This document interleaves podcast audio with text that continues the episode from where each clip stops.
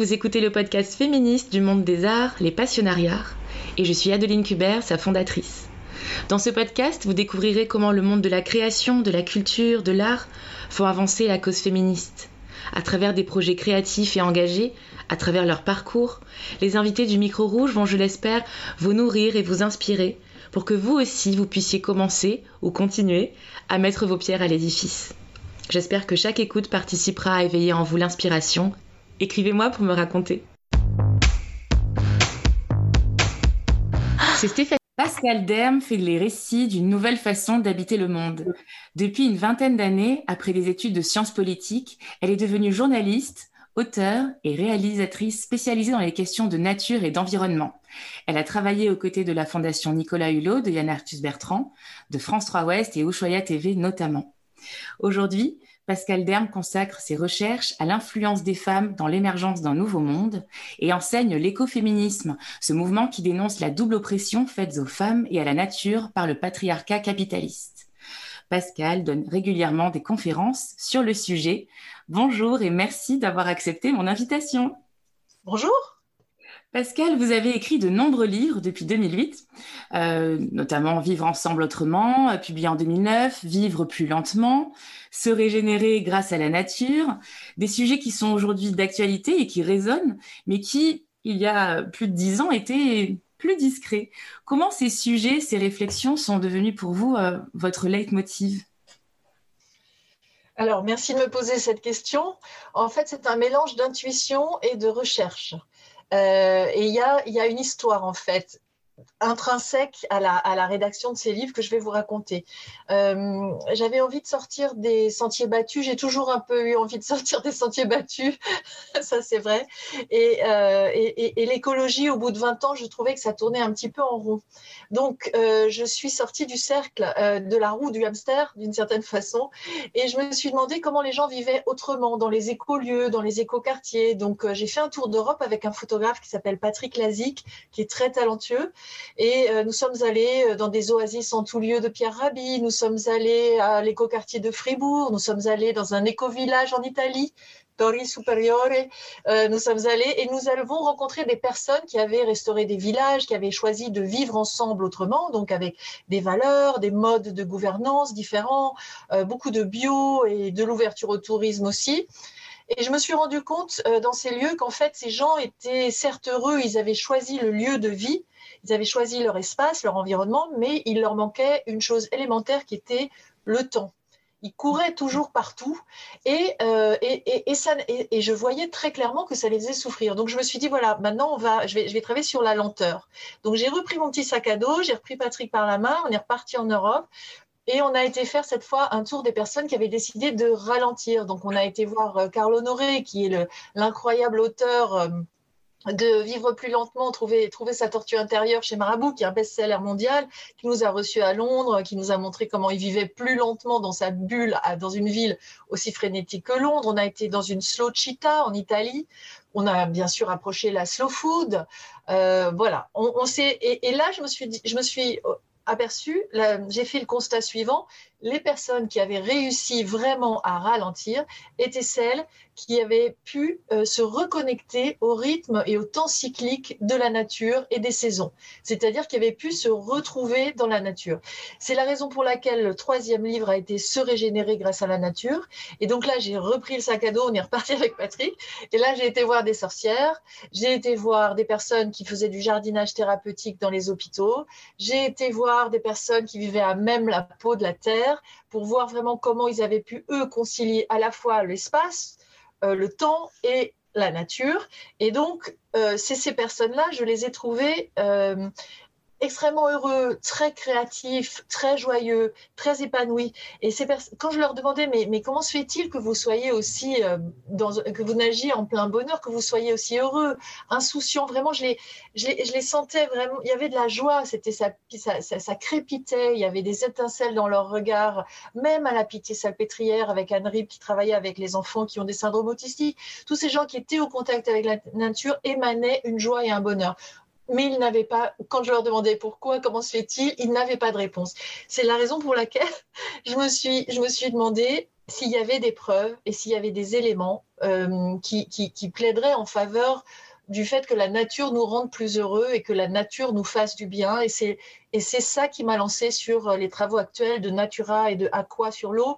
Dix ans après, en fait, j'ai mis dix ans à partir de cette trilogie du pas de côté des éditions Ulmer qui s'appelait Les Nouvelles Utopies d'ailleurs, j'ai mis dix ans en fait à, trouver en fait les raisons pour lesquelles la nature objectivement et intuitivement peut nous rendre heureux et donc j'ai réalisé mon documentaire Natura, mon livre Natura et là je viens de réaliser à quoi je dont je suis en train d'écrire le livre. voilà, voilà un petit peu comment tout ça est arrivé. Merci, c'est fascinant. On a envie de lire les trois livres euh, euh, à la suite. Je vais les commander une fois que j'aurai euh, cliqué sur la fin de, cet enregistrement. quel est le souvenir le plus marquant Vous expliquez que vous avez visité des sorcières, par exemple. Est-ce que, est-ce que ce sont aussi ces rencontres qui vous ont mené à, l'écoféminisme? Et si oui, quel est le souvenir le plus marquant qui a participé à l'éveil, je dirais? Euh, alors, il y a eu un premier souvenir à 21 ans quand j'ai gravi le mont Sinaï toute seule et que je me suis sentie vraiment appartenir au monde vivant avec un sentiment vraiment vibrant d'amour, euh, quelque chose que je ne m'attendais pas à vivre à cet âge-là et que je n'ai compris que bien plus tard, qui est décrit comme étant un sentiment dit océanique ou un sentiment de flot, qui, qui est un sentiment d'appartenance en fait au monde. Euh, ça, ça a été vraiment le déclencheur. Ensuite, il est vrai que ma première sorcière a pas été, euh, a pas été, a été incroyable parce que je l'ai trouvée en fait. J'allais la pour, se régénérer grâce à la nature, j'allais la voir avec le photographe et on l'a trouvée vraiment intuitivement. On s'est laissé, on savait qu'elle était, euh, elle habitait dans le Finistère Sud et on s'est laissé mener par l'intuition avec Patrick et, on est arrivé pile poil sur la plage de Bezec où elle était avec. Euh, ils étaient tous nus sur la plage d'ailleurs. Nous, on était un peu gênés. Et c'est vrai que quand quand quand quand, quand, euh, elle m'a laissé rentrer, elle, a écarté les grandes fougères de son lieu euh, et puis qu'on a pu pénétrer dans cet autre monde avec des bijoux, des, des, petites, des pierres partout, tout était beau, il y avait des, des cuves en grès pour prendre des bains avec de l'eau de pluie, avec des, des, pétales de rose, elle cuisinait partout, il y avait des fleurs partout. Et là, je me suis sentie, moi j'étais quand même parisienne, euh, écolo, euh, j'étais pas très, pas du tout initiée, très timide, et elle m'a pas du tout prise euh, par, euh, elle, elle, m'a accueillie avec une gentillesse, un amour, euh, zéro ironie, zéro mépris, zéro, vraiment très très généreusement. Et elle a commencé à me parler un petit peu de, de tout ce qu'elle faisait. Donc, et comme elle a été, elle faisait ça rarement parce qu'elle elle, elle, elle, entrouvrait les portes de son domaine. Je me suis sentie très honorée et j'ai fait très très attention à ce qu'elle se retrouve après dans le chapitre et elle a, elle a beaucoup aimé. Donc ensuite, je retournais la filmer pour Ushuaïa Télé, ça s'était bien passé aussi. Mais voilà, donc euh, les, les relations de confiance. Ensuite, il y a, y a, une foule et une foule, vous imaginez, de, de rencontres. En fait, le métier que l'on fait, nous, de journalistes, c'est un métier de rencontre. Donc euh, moi, quand je rencontre des gens qui, qui sont... Euh, euh, en fait, dans un sentiment de, qui, sont pleinement dans ce qu'ils font avec beaucoup d'énergie, je ressens l'énergie autour d'eux. Enfin, ça vibre. Et est-ce que vous pouvez nous, nous raconter votre, euh, je dirais, euh, déclic autour de l'écoféminisme? Vraiment, euh, voilà ce, mouvement hein, que vous avez euh, exploré, euh, notamment avec de, nombreux travaux. autant là, on, vient de parler de tout ce rapport à la connexion de, la nature, de, l'écologie. Comment la dimension anticapitaliste et féministe s'est associée à, ça? À quel moment et, et comment? Oui, merci pour la question. En fait, il y a eu un. Là, je vais vous raconter le déclic. Mais c'est vrai que là, on arrive à la politique et à l'engagement parce qu'en fait, ce qui m'intéresse dans tout ça, c'est pas le développement personnel et les petits. C'est vraiment la façon dont tout ça peut nous inciter à agir davantage pour euh, le vivant, pour protéger le vivant et pour coopérer avec le vivant. Donc, vous faites bien de le rappeler. Alors moi, le déclic, il est simple. Je faisais une enquête sur la pensée écologique en tant que journaliste. Euh, je, ne sais pas, ça doit remonter à un peu plus d'une dizaine d'années. Et je tombe sur euh, Thoreau, Aldo Leopold, Spinoza, voilà, que des hommes. Donc je me dis, tiens, quand même, j'aimerais bien trouver euh, une pensée euh, de l'écologie euh, d'une femme. Donc je fais une recherche dans l'encyclopédie Universalis et je tape femme, écologie, nature. Et je tombe sur Rousseau, qui n'était pas une femme et qui était misogyne, même s'il aimait beaucoup la nature.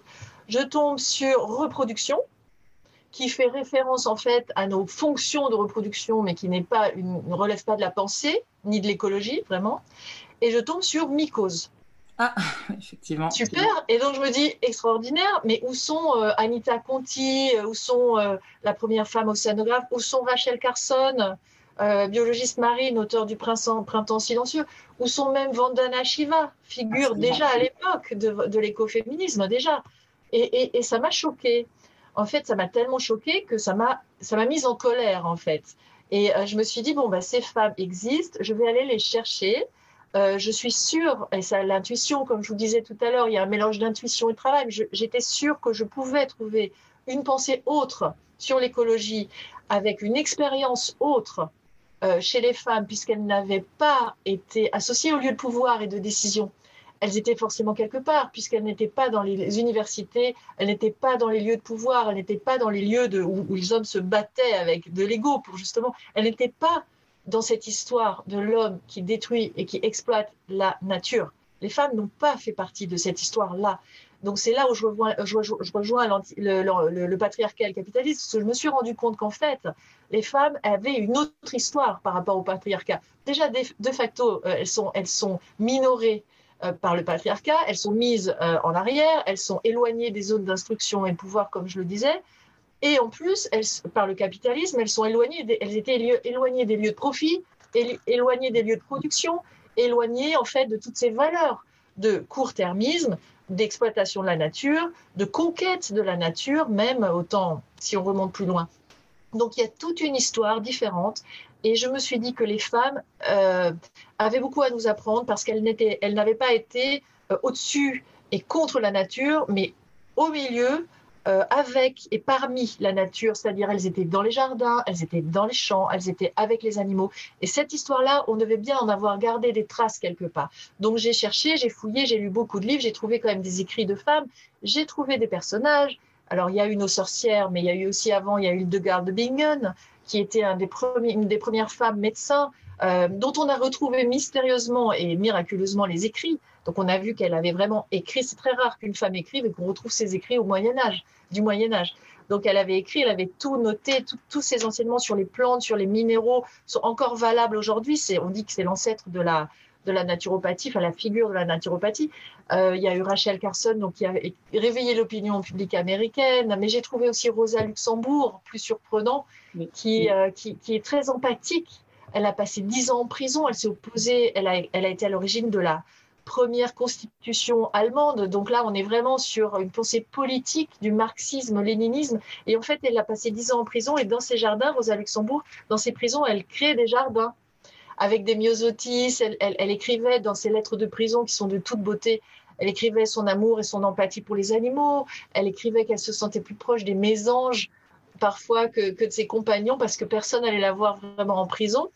Et ça a été passé sous silence, cette empathie pour la nature, parce qu'on se disait, enfin c'est mon interprétation, on se disait non, elle peut pas être marxiste du côté des ouvriers et aimer les petits oiseaux. Vous voyez, ça faisait pas sérieux. Et en fait, de toute éternité, ça a été ça, jusqu'à récemment. C'est-à-dire qu'on se disait, bah, les femmes, elles sont bien gentilles, elles sont du côté de la nature, donc elles peuvent pas être vraiment très sérieuses et elles peuvent pas avoir une pensée politique. Or, moi, j'ai retourné ça. C'est-à-dire que j'ai vu qu'en fait, les valeurs et les, quand les des femmes, même les femmes scientifiques. Je cite Janine Benus, qui, est, qui a été à l'origine du biomimétisme, ou euh, je cite aussi Elinor Ostrom, qui, travaille sur les biens communs de la nature. Donc, on n'est pas sur l'appropriation. On est sur. Eh bien, toutes ces femmes, elles ont des valeurs différentes de par leur expérience de femme. Elles ont des valeurs de care, de temps long et d'interdépendance avec le vivant. Et ça, à mon avis, me semble-t-il, c'est des clés importantes de transformation des sociétés. Donc c'est ce que révèle euh, votre livre Sœurs en écologie, qui a été publié en 2017 aux éditions La Mer Salée, euh, dans lequel on peut retrouver euh, l'ensemble de, de, ces, de, ces, portraits et de ces, de ces femmes, de ces sœurs, qui sont à l'origine d'avancées éclairées dans cet ouvrage.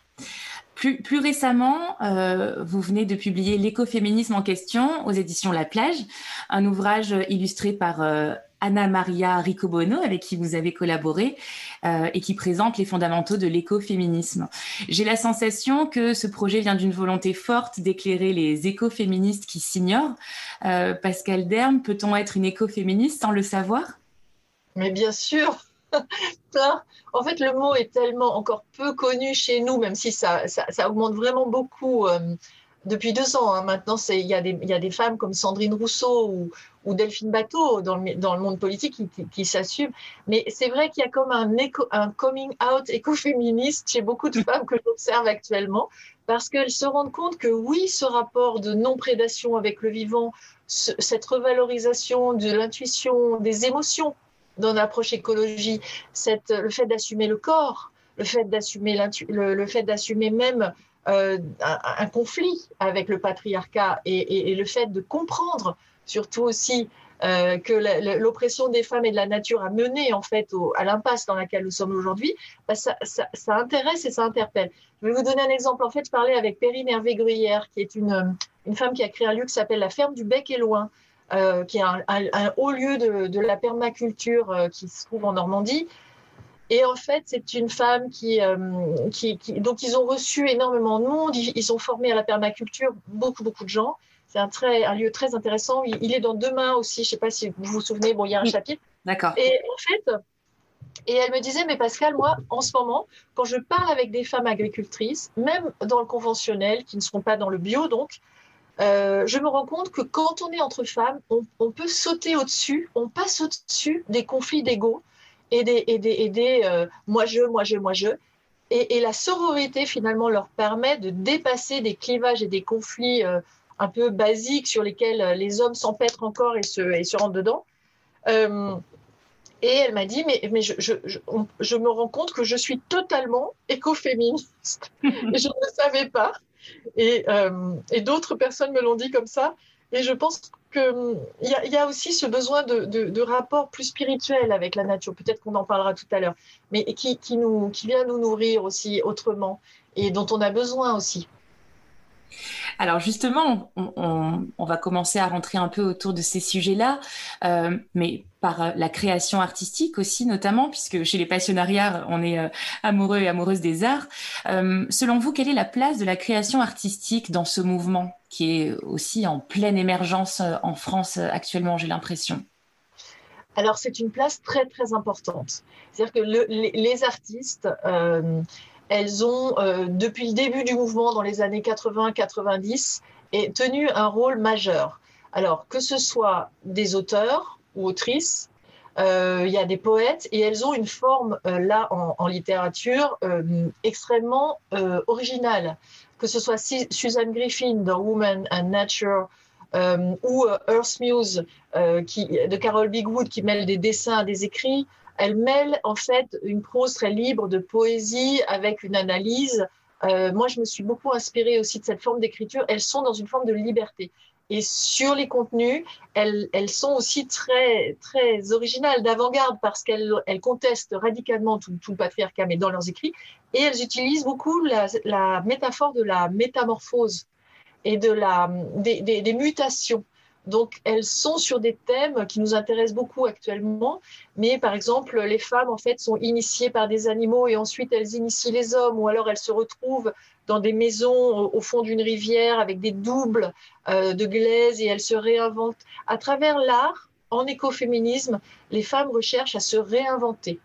Libérées euh, du dogme et des valeurs du patriarcat, elles se réinventent.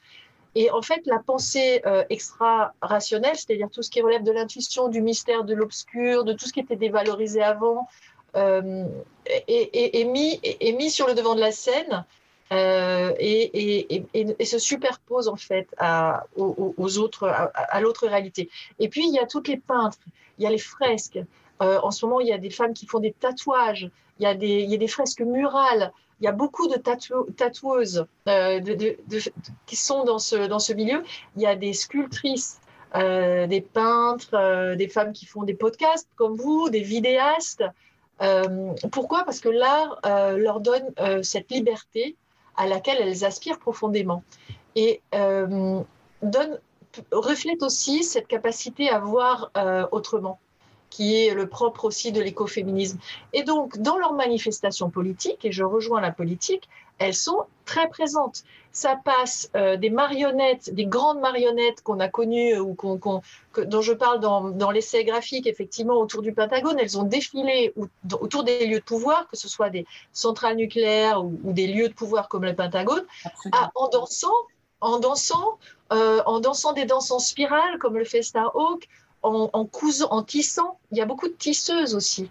Elles tissent, elles tissent, elles retissent la toile du monde, comme, comme, comme le disent un peu les, mythologie amérindienne, c'est l'araignée, c'est elle retisse le monde qui souffre en fait. Et là, elle tissait autour, euh, autour du Pentagone un tissu, une écharpe très colorée, et tous les, les, militaires les coupaient. Et tous les jours, elle continuait à tisser tout autour.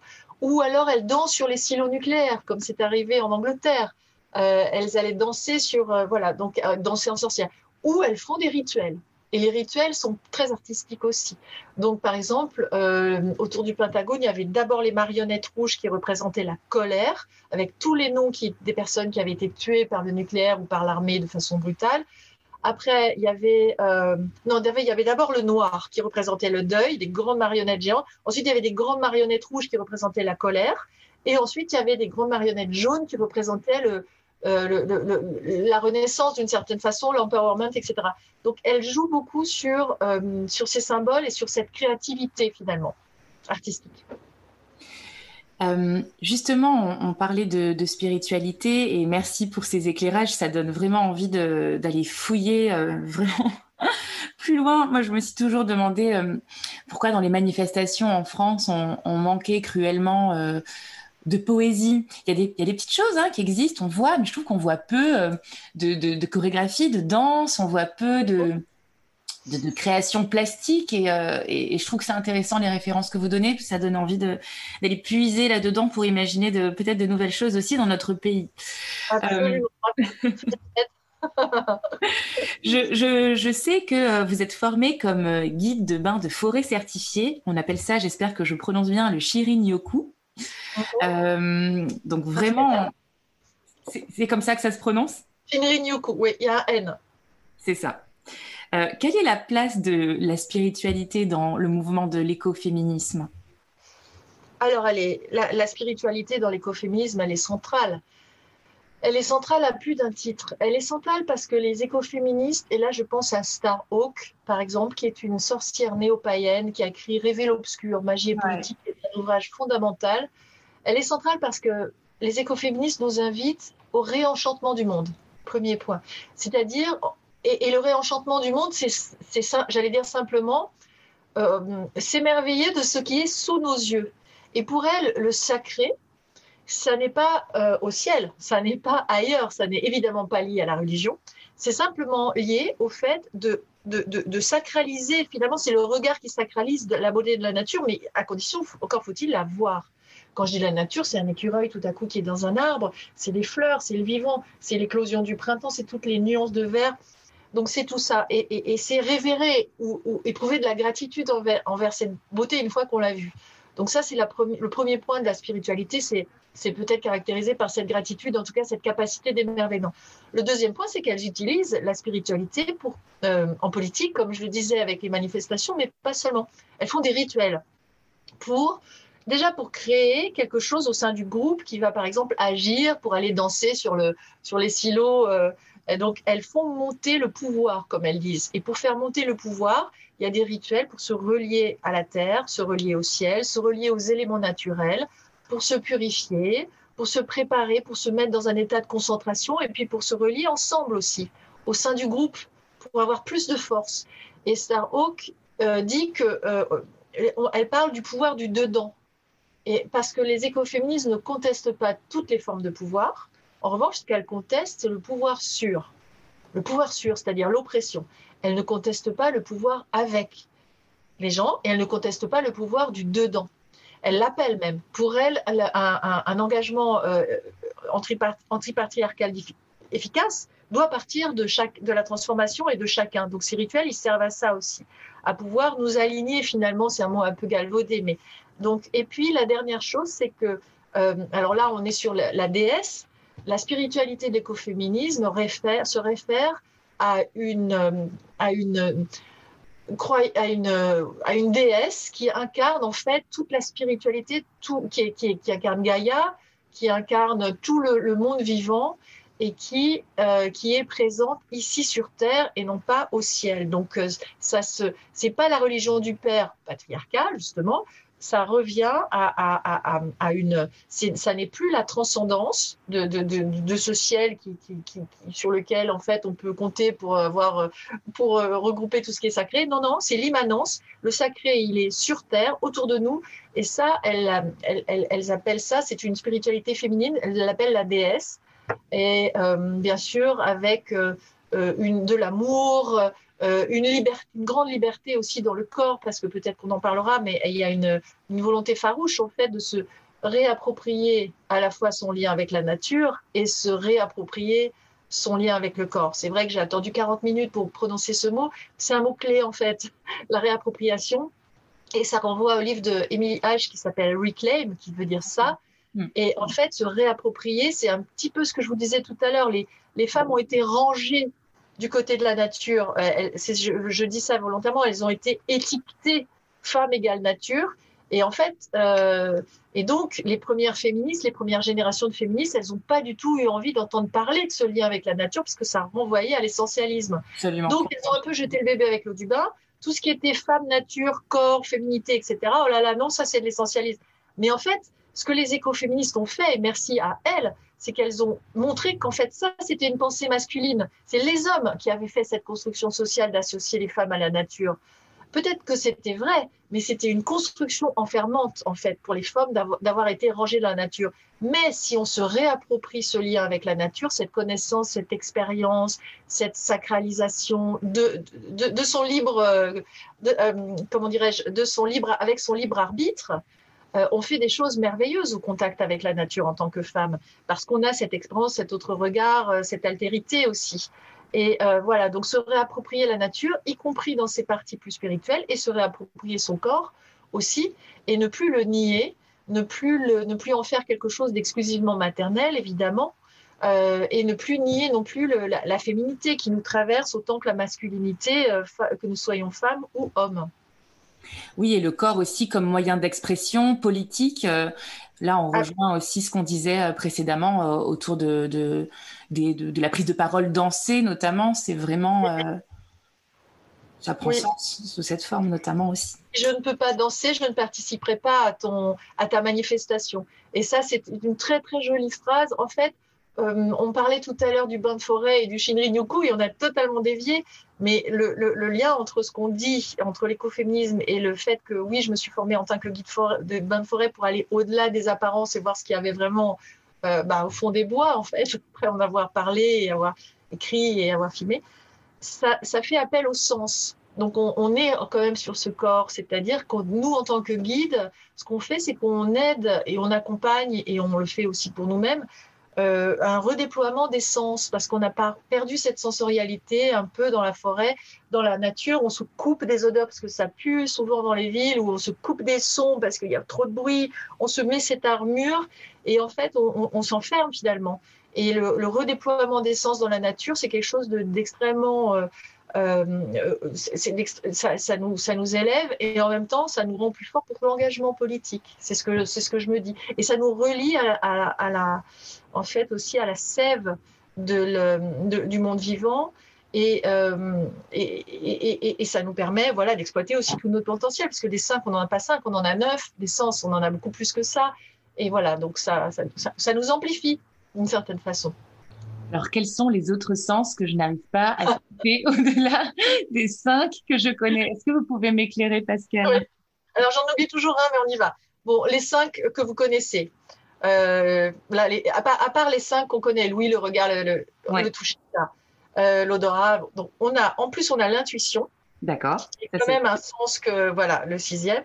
On a la proprioception qui est en fait le sens que vous utilisez pour euh, évaluer l'équilibre de votre corps. Faites l'exercice, mettez-vous debout avec les yeux fermés et essayez dans un jardin, dans une forêt, de vous, de, de, vous tourner jusqu'à ce que vous trouviez la position dans laquelle vous sentez le, la plus en équilibre, la plus à l'aise. Ça, c'est la proprio. Là, vous faites appel à la proprioception. Voilà, donc on a aussi la nociception. Nociception, en fait, c'est un sens qui nous avertit des dangers, qu'on a un peu perdu celui-là. Par exemple, quand vous faites, euh, quand, si on vous, on vous, donnait à manger une feuille ou une fleur ou quelque chose, euh, voilà, et que vous faites, ah non, en, fait, ça pourrait, ça pourrait remonter à la nociception parce qu'à l'époque, euh, bah, il y, avait beaucoup de poisons euh, et il y avait beaucoup de plantes aussi. Hein. La médecine à rebours des sorcières, c'est ça. C'est celle qui guérit, c'est celle qui euh, et celle qui tue. C'était parfois les mêmes plantes. C'est une question de dosage.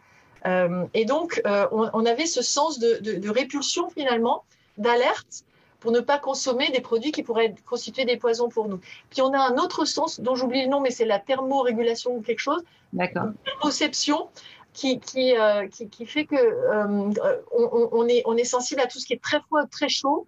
Et euh, le, le, corps le rejette immédiatement parce que ça, ça, ça, dérègle, ça, dérègle, ça dérègle notre corps. Et on, on, a des capteurs sensoriels qui, qui, qui sont, qui sont très, très sensibles à l'extrême chaleur et à la, au froid. Bon, voilà, je ne sais pas si ça fait neuf, mais on a. Si, si, on a bien les neuf.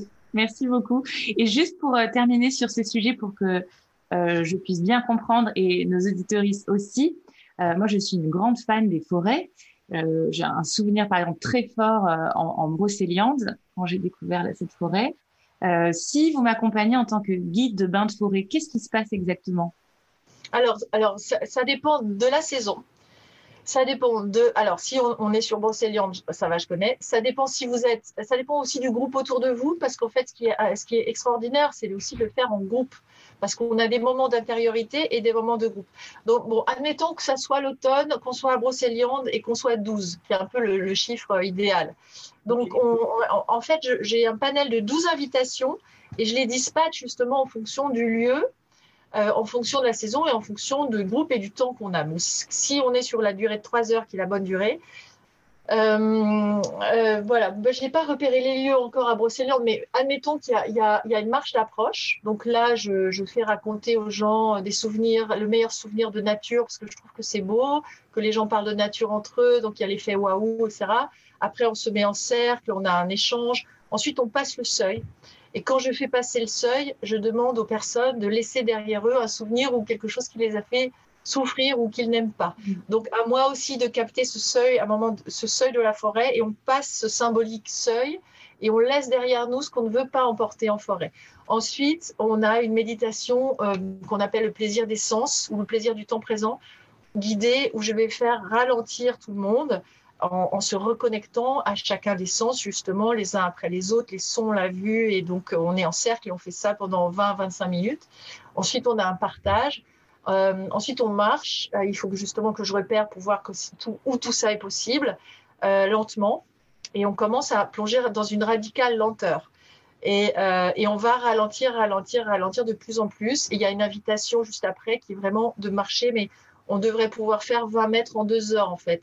On va vraiment, vraiment très, très, très lentement. Et cette lenteur, elle est artistique d'une certaine façon, parce qu'on rejoint, on rejoint aussi le flow. On rejoint quelque chose qui est de l'attention, qui n'est pas une attention dirigée. On est dans une, dans une observation, euh, dans des ondes alpha. En fait, on essaye de mettre les gens dans des ondes d'alpha, qui sont des ondes où on est juste fasciné par, par la couleur, par la forme. Je les invite à toucher, à froisser des feuilles on aurait senti des odeurs, on aurait senti la terre, on, on, garderait toutes ces formes, chacun un peu dans sa bulle, hein, très espacée, et on est très très lent. Et quand on est lent, on voit la diversité de cette vie, de cette forme, et on voit les choses autrement. Voilà, et puis on a beaucoup de gratitude aussi envers toute cette beauté. Donc après, on a un cercle, et puis après, il y a différentes invitations encore. Je ne peux pas toutes les vous énumérer, mais j'aime bien faire des mimes mimer les êtres de la nature parce que ça c'est vraiment très drôle et puis c'est du non-verbal donc les gens miment des écrevisses, des arbres, enfin c'est toujours extraordinaire de créativité, c'est très très drôle ça. Les gens miment des brindilles, enfin ils sont de partout et après on fait des partages en cercle, c'est extraordinaire, j'adore. Et puis il y en a une dernière, je vais terminer par ça, qui est le don de l'arbre que j'aime beaucoup aussi, pouvoir la faire à condition qu'il y ait une clairière, mais en général on trouve. Je la fais de toute façon systématiquement et, donc, on est deux par deux, là, en binôme. Et, mettons qu'on soit toutes les deux, vous avez les yeux bandés, soit un petit masque, soit les yeux fermés. avec. Et donc, je vous, donne un arbre que je pense être pour vous. Donc, je regarde, je choisis un arbre, je vous y mène. Donc, je vous guide. Ça repose aussi sur le fait de guider et d'être guidé, parce qu'ensuite, on alternera.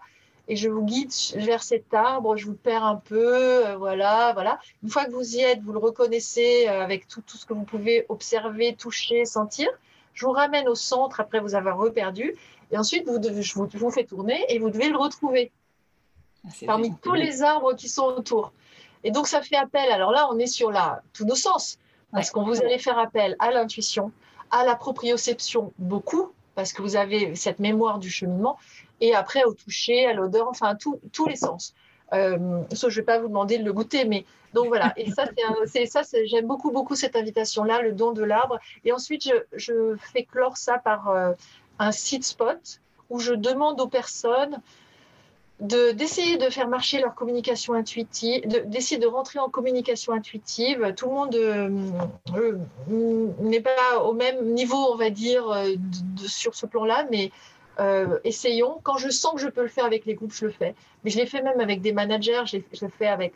L'autre jour, c'était des jeunes de 25 ans, 30 ans à Lumia. C'était extraordinaire. Ils étaient à fond. Euh, le guidage, ils le faisaient en courant. Enfin, c'était très drôle. Et, euh, et, donc, je leur demande de passer 20 minutes à côté d'un arbre qu'ils ont choisi, auquel ils ont demandé, d'une certaine façon, un petit peu aussi l'autorisation de passer un temps avec lui. J'aime pas que les, voir les gens se jeter sur les arbres et surtout pas se jeter comme ça. Tout, ça, c'est des stéréotypes un peu désastreux.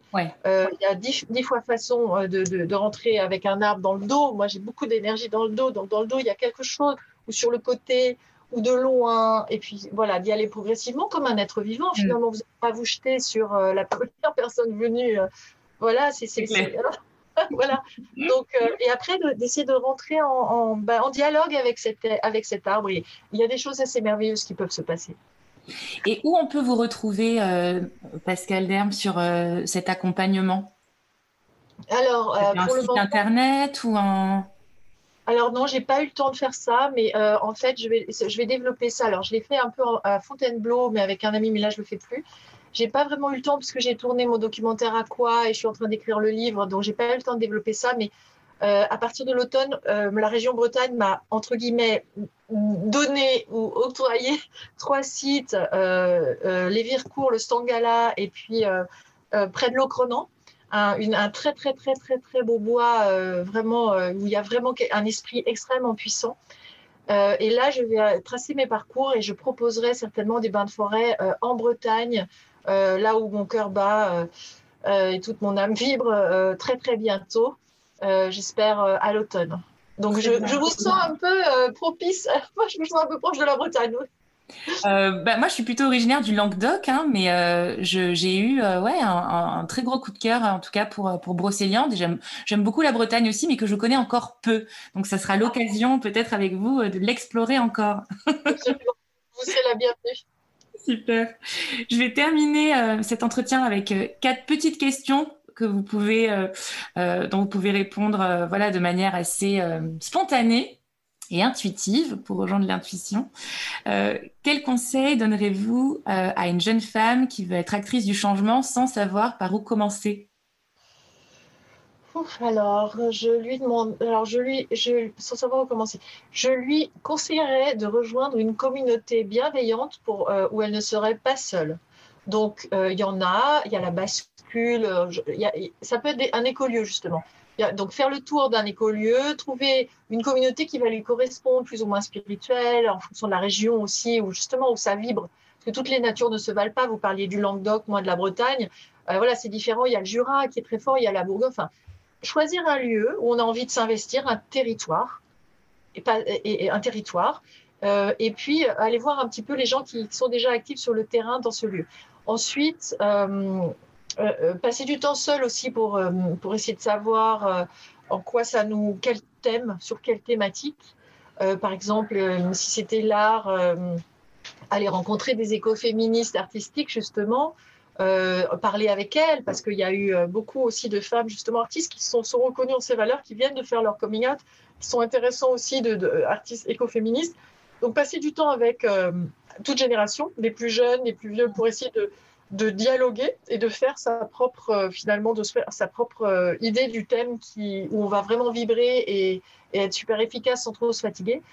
prendre soin de soi aussi, ne pas s'oublier, euh, se nourrir, c'est-à-dire faire régulièrement des activités qui nous mettent en joie. Euh, ça peut être la danse, ça peut être la permaculture, ça peut être euh, marcher en forêt, euh, ça peut être voilà quelque chose qui nous met en joie et qui nous donne de la sérotonine, c'est l'hormone du bonheur.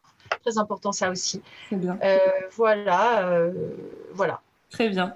Et que voudrais-tu dire à celles qui pensent que c'est peine perdue? Oh je voudrais dire que si elle pense que c'est peine perdue, qu'elle se rapproche de toute urgence des personnes qui pensent que c'est encore euh, jouable et qui sont déjà en train de se battre. Parce qu'en fait, quand on est dans l'action, on ne se pose pas la question est-ce que ça va compter, est-ce que ça va pas compter, est-ce que ça va marcher, est-ce que ça va parce qu'on est dans l'action. Et donc être dans l'action, ça permet de sauter au-dessus tout un tas de questions. J'ai peur, optimisme, euh, optimisme négatif, tout ça, ça sert à rien en fait, parce que quand on est dans l'action et qu'on agit, ben voilà. Et, donc il y a tout un tas de gens déjà là engagés qui, qui sont très inspirants justement pour pouvoir se dire, ben voilà, ça marche, et de commencer à une échelle peut-être plus petite, pour sans se dire on va changer le monde, mais peut-être une échelle territoriale, un jardin même, un écolieu, et ensuite élargir les cercles. Merci beaucoup. Et je vais clôturer cet entretien avec les deux questions euh, rituelles que je pose euh, à toutes mes invitées. la première étant, quelle est ta définition à toi du féminisme? Alors, hum, je pense qu'on est femme et qu'on le devient. Et ma définition du féminisme, euh, à moi, c'est un, c'est un combat euh, en coopération euh, avec le vivant. Et enfin, si tu devais me présenter ou me recommander une passionnariat, donc une femme féministe du monde des arts, qui me recommanderais-tu? Du monde des arts, du monde des arts. Alors c'est pas vraiment mon. Alors je, je recommanderais Sandrine Roudot, évidemment, mon éditrice qui est une femme euh, extraordinaire et qui danse aussi. Ah, génial. C'est une danseuse. Oui, je te recommanderais. Alors, ça sera peut-être un peu sur le même, les mêmes sujets, mais elle est plus dans les dystopies, dans les utopies. Elle vient de publier Les Reliés. Euh, je recommanderais très chaleureusement Sandrine Roudot. Euh, je recommanderais aussi une Estelle Pénin, une musicienne et chanteuse, Estelle Pénin. Ouais. Et, il y en a d'autres. Et il y en a d'autres, bien sûr. Il y en a toujours une, une, une, ribambelle. C'est ça qui est, qui est, très beau. Merci beaucoup, Pascal, pour euh, cet entretien. Euh, on citera dans euh, la page qui te sera dédiée sur le site web des passionnariats l'ensemble des ressources et avec les liens associés. Voilà, pour que les auditoristes puissent s'enrichir après l'écoute. on peut te retrouver sur des réseaux sociaux, sur euh, pas encore un site internet si j'ai si j'ai compris, ou alors euh, en Bretagne peut-être. Dans les bois. on, peut, me retrouver à travers mes livres. Euh, c'est ça sera notre forêt de pages. Et puis sinon dans les bois. Très bien. Merci beaucoup en tout cas. Merci. Merci pour votre écoute et pour votre soutien pour les passionnariats. Si cet épisode vous a plu, n'hésitez pas à le partager sur les réseaux sociaux et à nous noter 5 étoiles sur Apple Podcast. Ça nous aide beaucoup et ça participe à faire rayonner davantage mon invité et ses propos engagés. Pour retrouver toutes les ressources de l'épisode, pour la soutenir elle aussi, rendez-vous sur le site ou sur la newsletter du podcast. Direction lespassionnariats.com. À très bientôt pour un prochain épisode.